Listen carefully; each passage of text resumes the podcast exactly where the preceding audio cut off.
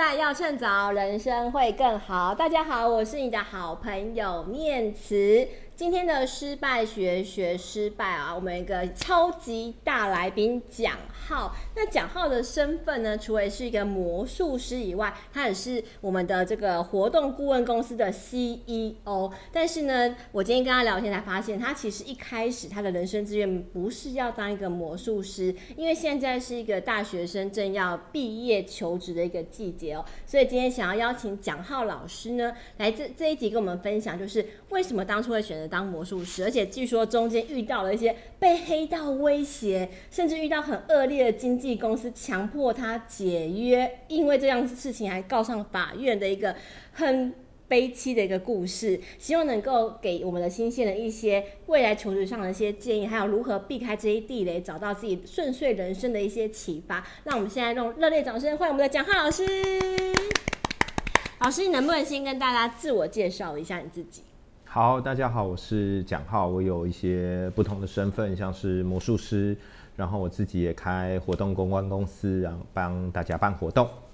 好，那今天如果今天是看视频的朋友，可能会发现我们老师今天顶着一头的呃这个保鲜膜，为什么呢？其实因为老师平常非常非常的忙碌，所以我今天是利用老师在这个发型大改造的空档。跪求老师来录我们今天这一期节目，所以非常感谢老师今天能够拨冗跟我们各位同学分享自己的一个求职经验哦。好，老师，我们就进入正题。好的。一开始啊，你为什么会想当一个魔术师啊？好，一开始我当魔术师的这个过程其实非常的坎坷，嗯嗯，跟一般人不太一样。一般人大概都是。呃，小时候不是，嗯、呃，大概都是什么？小时候看了魔术表演，然后觉得很有兴趣，然后从从小就立志想要当魔术师。大概你听十个魔术师，有九个都是这样。嗯，对，然后剩下一个大概就是觉得，嗯、呃，很帅，魔术可以把妹。是的，因为以前会变魔术的男生都比较能够把到女朋友。嗯，那我是呃，从大概从小就是从小大学的时候。二十来岁的时候，那时候牵着我的初恋女友在通化夜市被骗了。是对方骗走你的女朋友吗？呃，没有，对方骗走我身上所有的钱。为什么会发生这样？可是不是被魔术师骗的. 我是被呃在夜市中间，就是人家摆了一张小桌子，然后就在那边扑克牌丢来丢去，uh... 对，三张扑克牌丢来丢去，然后就叫你猜哪一张是不一样的牌。对，然后旁边就有人在下注，懂，然后就把我身上所有的钱都骗光了。所以你就立志以后要骗回来？不是，我立志要找出为什么我被骗。哦，对。然后当时呢，这个呃，就是网络没有这么发达，对，那也其实。就算网络再发达，也找不到这些资讯啦。因为这些人后来发现，他们是一些骗徒、赌徒。嗯，对。那这些骗徒、赌徒的这些资讯，其实网络上你也找不到。他不会教你怎么骗嘛？呃，因为就是他们是非常私密的一些组织啦，对，对，所以我们找不他到。但是魔术其实能做到一样的事情，对，所以就找到一些魔术，就一头栽进去。啊，所以你就是靠自学，然后就进入魔术这个领域。对。但是后来你怎么有办法变成一个我们的 top one 的魔术师，而且到最后能够开自己的公司？据说中间也经历了一些挫折。我其实一开始就是这样误打误撞，然后就接触到魔术嘛。嗯、那呃开始买了一些魔术道具啊，就呃认识一些职业魔术师。那那时候就呃因为魔术师比较少，所以就有职业魔术师认识了之后，他就问说：“哎、欸，那你要不要加入我们公司啊？加入我们团队？”然后他就。一开始就问我说：“那要不要签约？”对，然后我就说：“哦，好啊，签约我就可以当职业魔术师了。”对，而且那时候大学还没毕业，就觉得是一些稳定的工作嘛。对，然后我就签了。那个约和合约金很高吗？就能够保障你的未来吗？嗯、没有合，没有没有什么合约金。那时候一签我就签了一个十年的合约。对对。那时候是觉得，就是这是一份未来的置业。那时候觉得很棒啊，因为十年的合约就代表我接下来十年都会有工作了。对对。后来果然十年都有工作吗？没有，因为我第二年就解约了。解约不是应该付付出什么赔偿、啊、赔偿什么的？对对对。那时候其实我呃，应该大家对解约这件事可能就要付出不小的代价。对对。可是因为那时候那张合约就是写的不清不楚。嗯。对。那当时的那个老板，他可能也没有太多法律上面的经验跟知识，然后再加上他又剥夺我们剥削的很惨，啊，据说那时候薪水给你非常非常少，而且在你除夕夜到大年初六这个期间，好像只领到两万五千元的薪水这样。嗯，对，就是其实呃，反正就是我们谈的酬劳跟他当时真的给付给我们的薪水有非常大的一个差距啦。嗯，对，那所以。之后我就跟他说：“哎、欸，我觉得这样下去不行，我想要自己出来闯闯看。因为我也毕业了，然后我也当完兵了，我就想说，那我能不能自己出来闯闯看？嗯嗯。那当时年轻不懂事嘛，就是我就跟他说出来闯闯看，我就就像现在这样，我就坐在他家的客厅，然后这样坐着跟他谈。他就说好啊，你就自己出去闯。老板人很好啊，看似很好啊，对啊，对完全没有跟你要解约金哎。”因为合约上也没有啊。哦。对，看似很好，可是这这个巴特就是走了以后，我也没有签什么说要解约的这个，对，就口头约定而已。口头约定。嗯。结果惨就惨在这样，回去以后，他就看我开始自己做网站，然后我开始接案子，他就看我发展的不错，他就拿合约去告我。啊，然后怎么了？然后就没事啊。对，因为合约不清不楚嘛，所以上法院以后就没事。对，然后他就不爽，又找黑道来弄我。二十四岁的时候，二十那时候二十六了。二十六岁，然后对，听说你被黑道压走，是不是？黑道就到我家楼下，然后就八个人嘛，带我去茶楼喝茶。嗯哦，呃、所以八个人围着你，然后你一个人瘦瘦弱弱小小的在那个地方，大家盯着你，要你。好了，我还不太。还不太 算瘦弱，太瘦弱，你比较瘦弱一点，对对对，对，然后就带我去茶楼喝茶嘛，嗯，然后就有点像那个港片的这种情节，对，没有剁手指啊，没有没有没有，其实黑道的兄弟都算蛮和善的啦，他就是出来瞧事情嘛，对，然后就把对方也叫来，然后就是坐下来谈说啊，那这个事情怎么样呢？有没有要怎么赔？我就说啊，我也没钱啊，对，那能怎么办？就。谈到后来也不不了了之，对，那可是后来黑道的兄弟也是就觉得，就是这个人好像也不靠谱，就是对方也不靠谱，就是因为对方黑道兄弟八个人出来瞧了一天，他才给人家两万块。哦，八个人两万块，然后所以一个人分不到三千块这样。两千五吧。两千五这样。对。嗯，那所以你前老板也的确是一个蛮抠的那个二老板这样。嗯，可能他对金钱有不一样的价值观啦。对，那所以就是也是因为这样子，所以我我后来就觉得，哎、欸，那我自己离开了之后，我就要好好的做嘛，好好的发展，嗯嗯、所以就一路做到现在。嗯嗯。哎、嗯欸，可是其实你那时候二十六岁，你要自己创业，然后你要有个第一桶金，然后要去自己去接洽生意，其实也是蛮困难的。嗯。那你怎么突破这一层关卡？嗯、呃，借来的。到处借贷吗？没有啦，之前是第一桶金，我是跟家里借。嗯，对，就是跟爸妈先借借钱，然后先出来创业这样。OK，欸，可是你二十六岁跟爸妈借钱，嗯、然后跟爸妈说，你知道台湾传统爸妈哦，可能会说你要去借钱做生意，或者是要投资什么，大家可能觉得，哎、欸，好像还可以。可是你跟爸妈说，哎、欸，爸妈，我要去变魔术，借我一笔钱吧，你爸妈怎么会愿意呢？啊，因为其实那时候已经开始做魔术一段时间了，嗯、已经做魔术大概有呃两年多三年了。是，对，那陆陆续续其实都有呃蛮。应该算是蛮稳定表演的案子。啊，那时候借钱是已经开始要开公司了。懂。对，已经是扩大，算是扩大规模。所以其实也是因为你的成绩已经获得爸妈肯定了，而且那时候是不是已经开始上电视节目了？嗯，那时候电视节目才刚开始起步啦。嗯，对，其实我我那时候运气算是蛮好，因为本来做电视节目的时候是一开始只是做艺人教学，就是我在教艺人怎么去做一些魔术表演。对，然后教着教着教着，就有一个综艺节目叫《综艺大哥大大魔记》，那这个节目开始出现。那一开始我跟这个节目其实都还没有任何的缘分，嗯，那只是他们找我去教这个节目里头的一些艺人上上节目去表演魔术。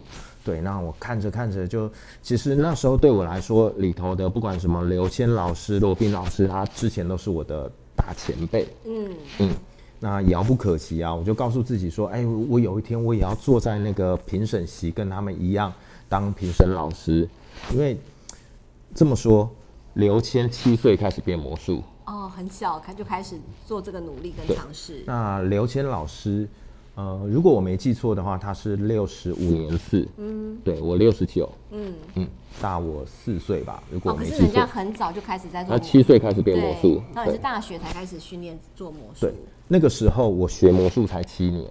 哦，跟他刚开始学魔术的年纪是一样的。嗯，所以呃，其实我们有非常大的一段呃，就是落差。嗯，对。那可是，当时我就告诉自己说，哎，我可能要付出更加倍的努力，不只是在魔术上面。那我要做的准备可能有其他更多的，比如说我想要做综艺节目上面的评审。那当时我就把，呃，每一个礼拜我们就在公司里头跟同事，把所有的魔术的节目都调出来看，那练习怎么去做评审。就是练习怎么去做讲评，而且每一次我要求自己永远是最后一个去做讲评的。哦，这很难呢，因为其实前面讲评人都已经把可以讲的讲完了，然后所以你要逼自己去做很多很多不同的观察，要更深入的去讲出别人没有讲到的东西。对，而且就是前面讲过的你就不能再讲，对，因为我知道如果有一天我到节目上面跟他们一起做评审的话，嗯，不可能。就是我，我今天是一个后辈嘛，不可能就是先让后辈先讲，是。对，一定是呃，就是前辈什么先讲，那后辈再再说，对，而且你今天综艺节目是这样，就是如果讲不好，你就被剪掉，对。对，没有效果嘛，对，没有效果，他就把你剪掉，嗯，所以就是先做这些练习什么的，嗯，那后来就是因为运气蛮好的，就教着教着教着，综艺节目就来找我，对，他就找我说，哎，讲好。那就是，嗯，我们现在这个节目，他，我就想，不会吧？你真的来做评审了？不会吧？就是想一想，那个节目就来找我。嗯、他说，那个我们这个大魔镜这个节目准备要收掉了。啊啊妈！竟然就要收掉？对，我就想说，然后，嗯，他就因为收视率不好，哦、嗯，我就说。可是我觉得这节目很棒啊，对，怎么样？怎么可以要收掉？对，那我就跟他们说不行，我觉得节目其实很棒，那可以做得下去。但他们碰到一些瓶颈，因为他们那时候做第一季而已。嗯嗯，那因为他们没有魔术师的资源，嗯，那这些魔术师呃不知道要上节目，比如说表演什么魔术，对，他们找不到这些魔术师，那我就跟他讲说，哎。我们可以怎么做？我可以帮他找一堆的魔术师来参加节目。嗯、那这些魔术师如果来，他不知道要变什么魔术，你可以教我告诉他们怎么变魔术。对，我教他们，每一个礼拜我帮他训练这些魔术师，对，等等的。那他就问我说：“好像可行哦。”那他就问我说：“那我要什么？”嗯，我说：“我要当评审，我要坐在那里。” 所以你这一切都是为了要实现你当评审的这个梦想，对。然后你就无偿付出了那么多啊？嗯、呃，算是啊，对。那你真的为了去实现你的梦想，你真的愿意甘愿付出那么多额外的心思，然后只是为了成就你心中一直想要达成这个愿望、欸。可是这个其实对当时，呃，我才踏入这个圈子没有多久，然后。嗯，算是一个大要进啊。对，嗯、对对对。但是对很多不知道这些，嗯，不知道这些知呃内幕的人，其实外面传了很多种版本，甚至有人说，嗯，我花钱，我拿钱塞给制作单位啊，去去买这个位置，嗯、对。还有人说什么我我拿了什么几百万塞给制作单位去买这个做评审啊什么的。哦、如果有几百万，干嘛要去塞钱做评审？自己赚就好了、啊。对，反正就各种说法都有啦。对，那嗯、呃，就是。但是我我觉得就其他的就是其他的嘛，就是他们要怎么说就随便他们去说，嗯、对。嗯、但我们自己知道我们在做什么事情。对哦，哎、欸，所以其实从你刚才一路成长过程当中啊，嗯、我知道你原本念化工系，可是其实一直以来都对自己的未来不太清楚，直到接触魔术这块领域之后，嗯、才开始确定说，对我这个地，我对这个地方是有热情的。而且我知道你很享受在台上发光发热这个时刻，嗯，就是。呃视频前面的朋友们看蒋浩老师这个样子。看起来非常的沉稳大方，但是其实私底下他是一个蛮内敛、安静的一个人。对，所以其实你私底下的个性跟台上是完全不一样的。嗯、所以我很难想象，就是像你这样私底下那么安静的人啊，你怎么可以在台上那么的自在，那么的享受这样的一个时光啊？其实有很多，我我认识很多在台上就是这样，你好像觉得发光发亮的朋友，私底下都蛮安静的。嗯嗯。所以其实从你的这个个案里面，我觉得也可以给我们很多的毕业生啊一个启示，就是你原本是长什么样子的人啊？也许你觉得自己的个性是很内向的，但是你不见得不可以站在台上发光发热。嗯，重点是你有没有找到自己想要做的事情。就像如果今天让你上来唱歌，也许可能会不好意思。啊，我可以是不是？不太行，哦，不太行，对。但是今天表演魔术，哎、欸，可以，嗯，对。所以其实我觉得重点是，你有没有找到自己喜欢做的事情，嗯，然后而且这这件事情是能够让你一直不断保有热情，甚至愿意为了他去付出更多更多的时间和心力，甚至去帮助。跟你没有相关的制作单位去帮他找更找到更多人来支撑你的梦想往前进，嗯、所以我觉得这是蒋浩老师成功的一个原因哦、喔。那如果今天想要给我们的这个毕业生啊未来找出路，他可能不知道未来该怎么办，那你会怎么建议他找到自己的热情跟方向呢？嗯，如果是给毕业生一个建议的话，其实我我觉得很多同学应该不是不知道自己想做什么，嗯。我碰到最多的同学是知道自己有一些热情或是方向，可是往往不知道该怎么坚持下去。对，就是嘴巴上会说我想要做一些事情，可是往往只是嘴巴上面说而已。我举一个例子，我自己的例子好了，就像我很热爱魔术，那我们要做一些表演的时候，往往要克服一些嗯比较困难的事情，比方说。在我几年前，我做一个表演，我要飞在空中弹钢琴，这也太难了吧！飞在空中弹钢琴。但是对我来说，最难的不是飞在空中，也不是弹钢琴，不是，不是，是我有惧高症。那你怎么飞在空中还要弹钢琴呢？对，所以其实我从小我就有惧高症，而且那个惧高症是我就连搭那种手扶梯我都不敢。哦，这是很深层的恐惧哎。对。所以为了这个，我甚至还去做高空弹跳。嗯，就是为了让这个演出能够顺利，所以干脆去挑战一个更可怕的。对，一层一层一层的去克服这些恐惧。对，但是，嗯、呃，就是你愿不愿意为了你今天你热爱的事情，去勇敢的跨出这每一步？嗯、对，我觉得这才是最重要的。所以，其实我常常在跟呃朋友分享的时候，我在说的一句话是：成功。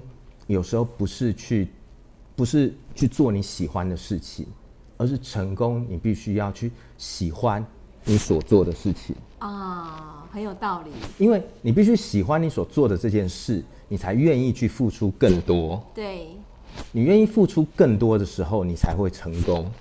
对，所以这是我想送给我们毕业生最后的这一句话。嗯，对，成功不是去做你喜欢的事，而是成功你要喜欢你所做的这件事。今天蒋浩老师给我们一个很很深沉的一个人生哲学体会哦，就是其实他从一开始是一个对自己未来很茫然，不知道该做什么的一个。化工科系的毕业生，但是后来一路踏进了魔术师的领域，而且甚至自己成立着这样一个很大规模的一个活动公关公司。国内很多的大型企业都是蒋浩老师的客户哦，而且他自己在这个业界有很高的一个知名度，而且口碑非常非常的好。这其实是一个完全一开始跟这个七岁学魔术的这个刘谦是完全没办法比拟的一个人生过程，但是蒋浩老师成功了。